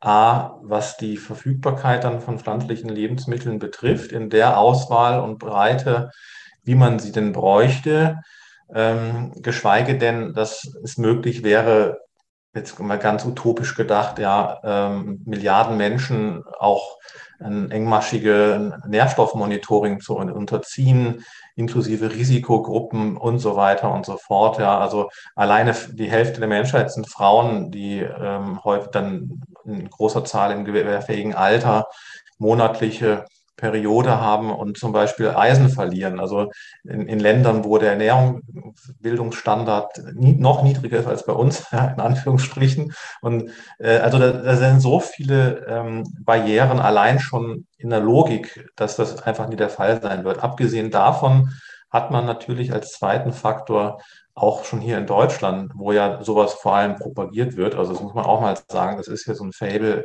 von deutschen Tierrechts-, Tierschutzaktivisten oder auch ähm, einfach Menschen, die davon überzeugt sind und, und auch ja das Recht haben zu sagen, ich möchte keine tierischen Lebensmittel essen, letztlich das hier zu propagieren. Aber es gibt eben schöne Studien, die zeigen, selbst wenn dann da jetzt ein bisschen was bei Klimagasen einspart, dann hat man dafür beispielsweise einen deutlich höheren Wasserfußabdruck beim Frischwasserverbrauch, weil wir so viele pflanzliche Lebensmittel importieren müssen. Das ist eigentlich ein Trade-off, der kann keinem äh, irgendwie recht sein, dem dann auch das ökologische Bewusstsein am Herzen liegt oder auch dann die erhöhte Landnutzung durch diese importierten pflanzlichen Lebensmittel, die wir schlichtweg eben hier nicht anbauen können. Und diese Landflächen, die sind dann eben irgendwo anders äh, fehlend in den Ländern, ähm, wo die Menschen vielleicht diese Landflächen nutzen könnten, während wir hier eben grüne Weiden haben und, und Wiesen oder auch die Möglichkeit, genügend Futtermittel anzubauen, um eben auch tierische Lebensmittel zur Eigenversorgung zu erzeugen. Und das ist jetzt eben auf Deutschland bezogen. Das finde ich eben immer wichtig. Da wird viel durcheinander geschmissen mit weltweiten Durchschnittswerten, was irgendwie vegane Ernährung für einen Effekt hätte. Aber das sind eben Modellrechnungen mit utopischen Annahmen. Also da kann ich auch einfach annehmen, dass wir ähm, jeden physikalisch jeden äh, Punkt des Universums erreichen können. Das werden wir aber praktisch wahrscheinlich nie. Mhm. Oder vielleicht in einer Million Jahren. Mhm. Ja. Nikolai, deine Sicht auf vegane ähm, Also da, auf dieses Gebiet traue ich mich nicht. Und da haben wir mit Malte den Experten und ich bin da nur interessierter Zuhörer. Ähm, ja. Es ist ja heute so, dass, dass jeden Tag so viele Studien erscheinen, dass man überhaupt nicht mehr nachkommt. Und ich bin froh, wenn ich auf meinem kleinen Bereich, auf dem ich mich tummle, einigermaßen aktuell noch informiert bin. Also ich ich finde es faszinierend, was Malte dazu berichtet, aber selber dazu hm, traue ich mich nicht, irgendwas Sinnvolles zu sagen. Ja, ich kann vielleicht eins sagen, ähm, dass die da, also es wird ja auch, geht ja auch um Gesundheit bei vegetarischer Kost. Es wird ja immer gesagt, sei besonders gesund. Also ich habe das Gefühl, äh, es gibt eine Kostform, die was die wissenschaftliche Datenlage viel eindeutiger ist und mit überwältigenden Zahlen eigentlich hier sich hervortut, das ist die mediterrane Ernährung. Und ähm, die zeigt sich immer wieder als effektiv in allen Richtungen bezüglich Zivilisationskrankheiten. Also angefangen vom Thema Übergewicht bis Herz-Kreislauf, Krebs, Parkinson, Demenz äh, und so weiter. Mhm. Die mediterranen Menschen essen eigentlich alles. Äh, die lassen ja gar nichts weg. Mhm. Ähm, wo, wo da kann ich noch kurz einhaken. Ich habe ja einen Mythos in meinem Buch, die mediterrane Ernährung ist die beste der Welt oder ist die beste Ernährung. Ähm, das ist jetzt ein bisschen ketzerisch in dem Sinne, aber die, ähm, ich habe da eben das in dem Sinne dann analysiert, dass es nicht die mediterrane Ernährung gibt, ja, die wir äh, uns da teilweise vorstellen oder die auch in vielen Ratgebern immer propagiert wird, sondern dieser ganze Mittelmeer-Anrainerraum eigentlich eine extrem große Vielfalt bietet, ne, ja. die, die häufig unter, unterschlagen wird, wenn man so in diese ähm, klassischen, ja, äh, Illustrierten guckt. Und, und ja, äh, ich stimme dir da völlig zu, Malte. Ähm, ich habe das ja auch in, in meinen Flexika-Büchern sehr kritisch beleuchtet, das ganze Thema. Ähm, aber eins kann man sagen, ist, diese Länder zeichnen sich alle eigentlich dadurch aus, dass die, dass die industriellen Nahrungsmittel bisher jedenfalls keine große Rolle spielten, dass die Menschen möglichst frisch, frisch Lebensmittel verarbeitet haben, dass sie ähm, alles einbezogen haben, dass, dass Gemüse, Salate, Pilze, Beeren, Nüsse, Fisch, eine große, Olivenöl eine, große Rolle spielt. Und ja, insgesamt scheint es doch für, für alle diese Faktoren hinreichend ähm, Studienergebnisse zu geben, die das biologisch plausibel machen, warum eine solche Ernährungsweise wahrscheinlich gesund ist. Und ich finde es immer faszinierend, dass eben das so ein Gegenentwurf ist zur veganen Ernährung, die so viel ausschließt, die mediterranen Länder schließen gar nichts aus. Gar nichts Und aus. Traditionell haben die Fleisch, haben die ihr Schwein oder ihr Rind oder ihr Geflügel mit Haut und Haaren gegessen. Da wurde nichts weggeworfen, wurde alles verwertet. Auch die Innereien. Mhm. Übrigens, übrigens, wenn ich zum Thema Fleisch, wenn ich wenn ich so wie früher ein, ein, ein Schwein nicht nur das Schnitzel, sondern es quasi mit Haut und Haaren verzehre, mit allen Innereien verzehre, bräuchte ich nicht mal andere, irgendwas anderes dazu zu essen, weil alles enthalten ist. Das Schwein ist mir ja sehr viel näher physiologisch und, und stofflich chemisch als die Kichererbse oder die Sojabohne. Mhm. Im Schwein finde ich alles, was mein Körper essentiell ähm, benötigt. Mhm. Wenn ich das also richtig verstehe, aus gesundheitlicher Sicht ist die vegane Kost eine fragwürdige wegen aufgrund der Nährstoffversorgung, was ähm, immer wieder debattiert wird und was argumentiert wird, ist ja, das sei besser für einen und schützt einen vor allen möglichen Erkrankungen. Aber der Anspruch ist ja nicht unbedingt von bei veganer Kost sich selber zu retten, sondern die Welt zu retten.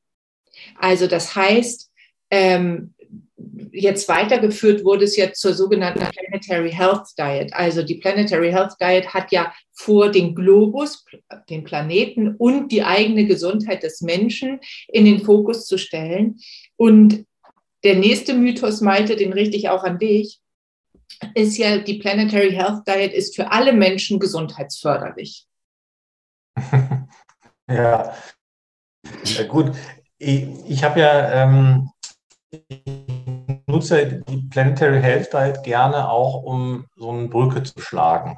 Also mhm. wir wissen ja alle, wenn man sich das Gremium der Atlantic Commission anguckt, dass es schon, sag ich mal, mit 80, 90 Prozent äh, Experten sind, die einen vegetarischen, teilweise veganen oder auch Tierrecht, Tierschutzaktivistischen Hintergrund haben, neben ihrer wissenschaftlichen Tätigkeit. Lass mich ganz kurz Und da ergänzen. Kann mir keiner erzählen, dass da nicht ein persönlicher Bias existiert. Mhm. Lass mich, ich lass mich ja, ganz kurz ergänzen, Malte. Die Eat Lancet Kommission, das weiß nicht jeder Zuhörerin oder Zuhörer, sind die Herausgeber der Planetary Health Diet, auf die Genau, das sind die, die Kreatoren. Und auch die Stiftung, die das fördert, ist eine umweltaktivistische, tierrechtsaktivistische Stiftung, diese Stordalen äh, Stiftung.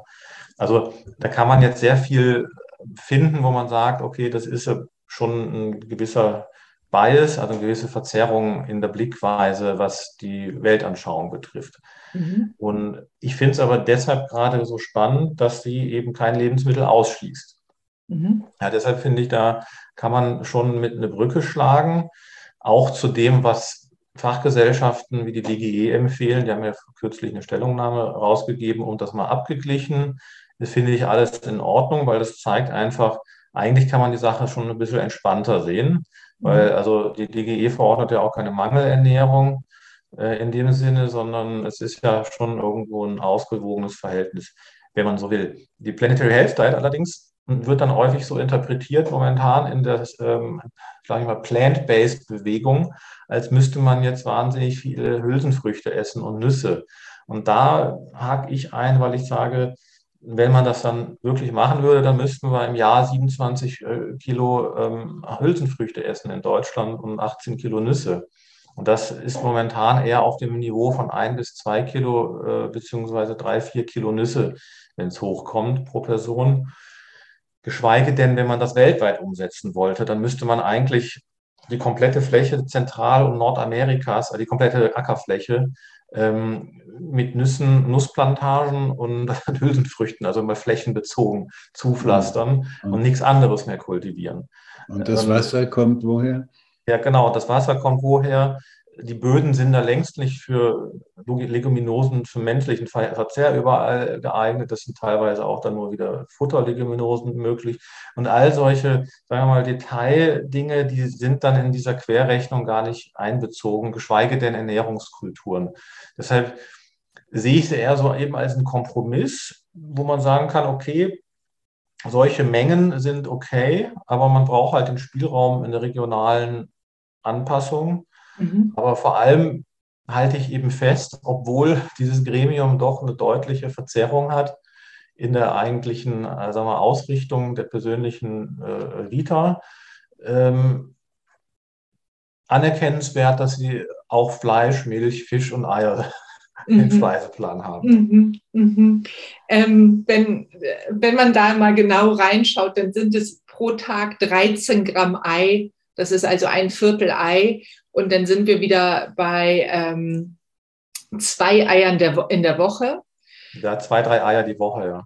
Mhm, genau. Und ähm, das, das ist ja das, wo wir eigentlich von her, also wo wir herkommen, dass wir sagen, die äh, die Eier, das war die Empfehlung von früher, auch von der DGE, die ja mittlerweile in den neun, zehn Empf äh, Empfehlungen der DGE rund um die Ernährung äh, die Eier nicht mehr limitieren.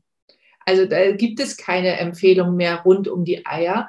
Und ähm, Nikolai, das ist ja dein großes Thema auch gewesen. Also ja. Ne? Ja. die also, Eier. Ich habe ich hab im Zuge meiner, meiner damaligen Forschungsarbeit über gesättigte Fettsäuren, habe ich natürlich auch das Thema Nahrungskolesterin automatisch dabei gehabt im Tier, im tierischen äh, Fett. Und ähm, ja, da habe ich auch das Thema Eier natürlich mit betrachtet nebenbei und habe festgestellt, dass diese Eierempfehlung ja auch einfach auf der Vorstellung basiert. Da ist Cholesterin drin, deswegen muss es den Cholesterinspiegel hochtreiben im Blut und deswegen muss es Herzinfarkt machen. Die Datenlage aus Studien hat es aber eigentlich nie, nie wirklich überzeugend gezeigt. Und je je größer und je länger die Studien gelaufen sind, desto weniger hat man einen Effekt gesehen. Jetzt inzwischen ist es so, dass man eventuell bei Diabetikern das Risiko sieht, weil mit einem schlecht eingestellten Blutzucker das Cholesterin in der Nahrung vielleicht einen anderen Effekt hat. Aber im Prinzip kann man sagen, ja, die DGE hat tatsächlich sich äh, äh, hier richtig, richtig verhalten und hat das Ei freigegeben. Mhm. Und unter anderem auch sämtliche äh, Fettreduktionsstufen bei den Milchprodukten ausgeschaltet. Auch das ist ja wunderbar, dass wir darüber auch nicht mehr lamentieren müssen. Fettarme, fettarmen Joghurt, fettarme Milch oder doch Vollfett. Man fragt sich immer, woher die Empfehlungen kamen, wo es doch überhaupt keine Beweislage dafür gab, dass fettreiche Milchprodukte schlimmer sind als fettarme. Das war einfach eine Überlegung. Es mhm. klang plausibel, es hat so zu sein und dann hat man es als Empfehlung abgegeben.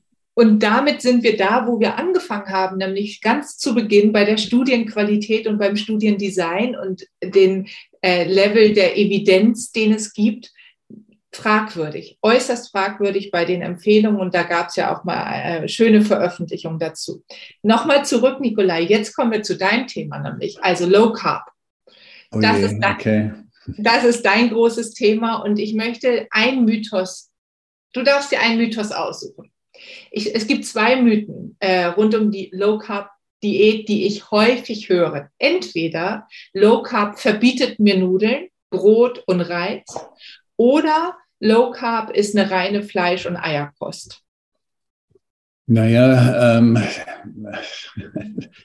beides ist Unsinn. Ähm, ich fange mal mit, mit mir persönlich an. Ich habe ähm, das Thema für mich entdeckt.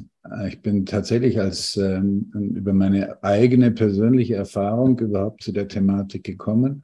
Ich habe vor Wann war das? 1998, 99 habe ich etwa 12, 13 Kilo mehr gewogen als heute.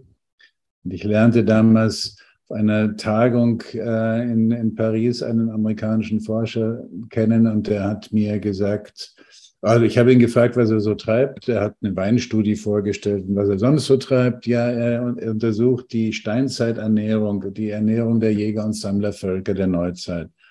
Und das fand ich super spannend und, und faszinierend und bin der Geschichte nachgegangen. Und äh, da hat sich eben herausgestellt, dass diese Völker zum allergrößten Teil, nicht alle, sehr kohlenhydratarm lebten, weil eben auch Getreide nicht in dem Maße und Kartoffeln an, angebaut wurden, sondern Jäger und Sammler waren das. Und da, da gab es eben vor allen Dingen wildes Gemüse und und Früchte und Beeren und, und Fleisch und Fisch und so weiter. Jedenfalls, ich habe dann recherchiert und habe ein Buch daraus fabriziert, Syndrom X oder ein Mammut auf den Teller. Und im Laufe der Recherche fiel mir auf, dass ich ja selber weniger Brot und Kartoffeln und Reis und Nudeln aß und auf einmal merkte ich, Moment mal, ich muss meinen Gürtel enger schnallen und auf einmal haben die Löcher nicht mehr gereicht und ich musste neue Löcher im Gürtel machen und ich merkte, ich nehme ab und ich konnte das gar nicht glauben. Ich habe mein Leben lang immer Gewichtsprobleme gehabt und auf einmal merkte ich so, äh, da passiert was, was ich mir gar nicht vorstellen konnte. Und dann, das war also jetzt genau vor 22 Jahren, habe ich angefangen, die ganzen Studien zu sichten, zu suchen. Und so bin ich auf das Thema Low Carb gekommen. Und natürlich früher Atkins-Diät war das eine Speck- und Eier- und Sahne- und Käse-Diät.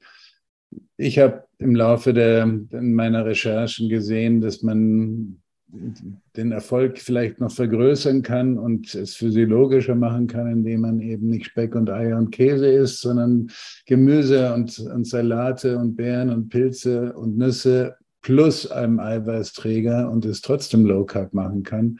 Ich habe das dann die mediterrane Low Carb Ernährung genannt und das hat sich bis heute eigentlich bestätigt. Das ist ein Weg, der übrigens auch besonders gut schmeckt.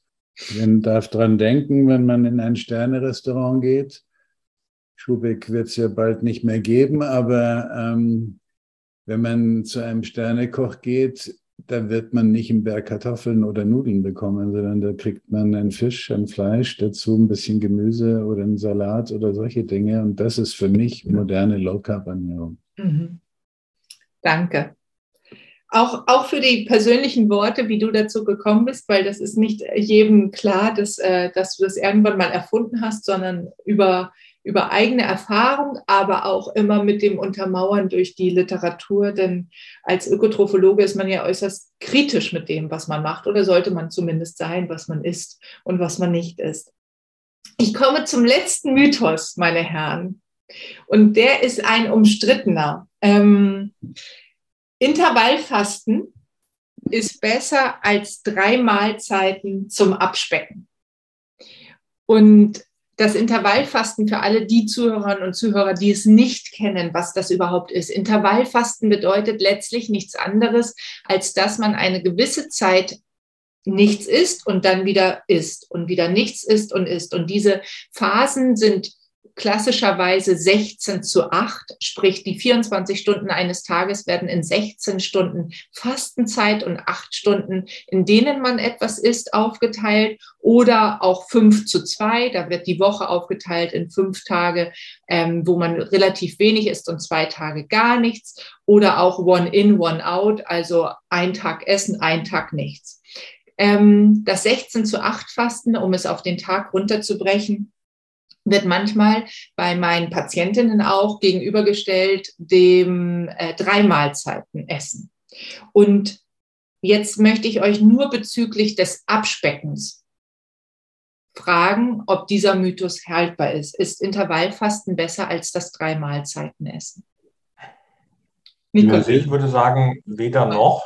Mhm. Da ist ähm, wieder, was wir zu Beginn schon mal hatten, mit der Kalorienbilanz äh, ausschlaggebend.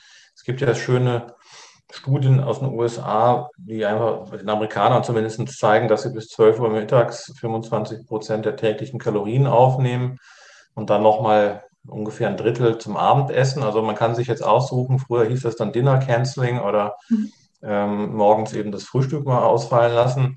Und dann hat man eben schon mal eine gute Portion Kalorien eingespart. Und wenn man das jetzt noch ausweitet auf 16 Stunden, also man lässt nicht nur das Frühstück, sondern auch das Mittagessen ausfallen, und isst eigentlich dann nur mal irgendwie äh, Nachmittag bis abends äh, im Zeitfenster, dann hat man natürlich eine Kalorienreduktion automatisch. Und in der kurzen Zeit, wenn man da, selbst wenn man dann so viel essen möchte, wie man will, das ist ja quasi wie am Buffet, wo man denkt, man könnte den ganzen Buffet-Tisch abräumen und dann schafft man aber nur einen Teller. Äh, und dann hat man halt einfach die Kalorien eingespart. Also das ist aus meiner Sicht ähm, eher wichtiger, was ich auch schon mal meinte, Mahlzeitfrequenz einstellen. Ich habe das ja selber auch erfahren in so einer ähm, einfach Blutzuckermessung, einer permanenten, wo ich dann immer äh, warten sollte für die Messung zwei, drei Stunden, bis ich wieder was esse, damit sich der Blutzucker normalisiert und auswerten lässt. Und dann habe ich dann das gemacht und ähnlich wie Nikolai beim, äh, bei seiner Selbsterfahrung habe ich auch festgestellt, ich habe das zwei, drei Wochen so gemacht, weil ich diesen Sensor auf dem Arm hatte und hatte nach zwei, drei Wochen zwei, drei Kilo verloren. Ähm, ich habe normal weiter Sport gemacht, aber eigentlich auch normal gegessen. Ich habe nur nicht mehr zwischendurch ständig genascht, sondern wirklich immer das, was ich gegessen habe, zwei, drei Stunden meinem Körper Zeit gegeben, das zu verdauen, zu verstoffwechseln und dann war das wahrscheinlich bei mir die Kalorieneinsparung. Mhm. Ähm, ich fange mal ähm, nicht mit eigener Erfahrung an, sondern mit, ähm, mit der Wissenschaft. Ich verfolge die Studien sehr sehr, ähm, wie soll ich sagen, konsequent. Also dein, du hast es zugeschnitten auf Abspecken und ich kann sagen, die Datenlage ist weitgehend eindeutig. Es macht keinen Vorteil, was Abspecken betrifft, sondern die Gewichtsreduktion mit mit, äh, mit intermittierendem Fasten ist genauso, wie Kalorien eingespart werden und genauso wie die Vergleichsgruppe mit herkömmlicher Mahlzeitenverteilung, wenn die Kalorienzufuhr identisch war. Es gibt Hinweise drauf und äh, da könnte was dran sein, dass es metabolisch möglicherweise gewisse Vorteile gibt, 16 Stunden nichts zu essen. Aber da ist die Datenlage noch so uneinheitlich, dass ich mich nicht traue, da wirklich was Konkretes zu sagen. Jetzt aber zu meinen eigenen Erfahrungen. Mhm. ähm, ich mache 16,8 äh, seit etwa, naja, ich schätze mal so seit etwa 18, 19 Jahren. Äh, da war es nicht in, sondern es war einfach intuitiv. Ich habe mit meiner Umstellung der Ernährung Richtung Low Carb festgestellt, wenn ich abends Low Carb, eine Low Carb Mahlzeit hatte, typischerweise ein, ein gedünstetes Gemüse oder ein Salat und ein Fisch dazu oder sowas, dass ich in der Früh einfach keinen Hunger habe. Und eines Tages fragte ich mich, warum frühstücke ich eigentlich? Ich habe doch gar keinen Hunger und habe einfach angefangen, nach Hunger und Sättigung zu essen. Und bis heute halte ich das so. Ich bekomme typischerweise so ab 12, 13 Uhr fängt bei mir der Hunger an. Dann nennen wir das doch jetzt intuitives Fasten. Intuitives Fasten. Und ich esse tatsächlich eigentlich kein Frühstück normalerweise, wenn ich zu Hause in meinem Rhythmus bin. Aber wenn ich unterwegs bin im Hotel und der Zug geht erst um 10 oder um 11, ja, da gibt es ein Frühstücksbuffet, frühstücke ich. Mhm. Ein, aus Langeweile. Ähm, dann stelle ich fest, ich kriege viel schneller wieder Hunger und das ist wirklich phänomenal. Ähm, frühstücke ich, habe ich spätestens um elf oder halb zwölf wieder, wieder einen Appetit und habe aber eine Mahlzeit mehr. Und das ist das, was Malte sagte. Ich kann mir tatsächlich die Kalorien von einer ganzen Mahlzeit sparen und hole das am Nachmittag und am Abend nicht ein. Mhm. Ja. Und ich kann mein Gewicht 12 Kilo, 13 Kilo weniger als 1998, 99 habe ich bis heute gehalten. Mhm. Ohne Probleme, ohne Hunger. Mhm. Und das ist eigentlich die Kernbotschaft, die ihr beiden ja vorher auch schon mal hattet, äh, nämlich zu hören auf die Körpersignale wieder, Hunger wahrnehmen, wenn Hunger da ist, essen, wenn Sättigung da ist, aufhören, ein, dieses wohlige Gefühl äh, zu, zu nutzen ja. Und nicht auf die Kalorien schauen. Ich würde im Leben nicht auf die Idee kommen, einmal auf eine Verpackung nach Kalorien zu gucken. Ich esse wirklich nach Hunger und Sättigung und fahre wunderbar damit. Und das ist genau das, was abschließend nicht schöner gesagt werden kann, wenn es um Essen geht, wenn es um äh, die ganzen Mythen, die da so aufkommen werden, auch in Zukunft. Wir haben schon die Ahnung aus dem, was ihr heute hier preisgegeben habt, lässt, lassen sich noch wieder 35 Mythen ableiten. Ähm, ahnt man, dass es ganz, ganz doll darum geht, Natürlichkeit in seinem Essverhalten zu haben, Natürlichkeit in den Lebensmitteln zu generieren, nicht den ganzen Mythen, die wir lesen, die wir hören, äh, die wir erfahren, aufzusitzen und zu sagen, jetzt, ähm, jetzt achte ich mal wieder auf das, was mein Bauch mir eigentlich sagt und was die Natur mir eigentlich schenkt. Meine Herren, Gibt es von eurer Seite noch etwas, was ich nicht erwähnt habe, was aber in dieser Podcast-Folge erwähnt werden sollte? 100 Sachen. Mindestens 100. Wir müssen noch wahrscheinlich mehrere Teile abdrehen. Ja. ich freue mich, wenn das die Einladung ist, dass ihr euch wieder Zeit nehmt für diesen Podcast Essenz fürs Ohr. Ich danke euch von Herzen, dass wir heute hier zusammengekommen sind. Ihr beiden in München, ich in Hamburg, aber die Technik macht es möglich, dass wir ganz ähm, einfach miteinander zusammenkommen. Ich werde verlinken, liebe Zuhörerinnen und Zuhörer, über das wir heute gesprochen haben. Und ich erlaube mir noch das ein oder andere der beiden Herren auch noch mit dazu zu bringen, worüber wir heute noch nicht gesprochen haben. Selbstverständlich auch die Webseiten, wo ihr nämlich alles lesen könnt, was die beiden sonst noch so machen. Ähm, die lange Bibliografie von den beiden, denn jetzt geht es ja auch wieder in die Winterzeit und in die Lesezeit. Und da ähm, gibt es sicherlich einiges, um auf schöne Art und Weise seine Stunden zu verbringen und gleichzeitig sich schlauer zu machen, um dann sich wohler zu fühlen, weil Essen wirkt. Vielen Dank, Nikolai, vielen Dank, Malte. Ja, Vielen danke Dank. euch beiden auch und äh, schönen Abend und äh, ich werde mir jetzt ein Glas guten Rotwein äh, gönnen. Dann Prosit. Tschüss. Tschüss. Thank you.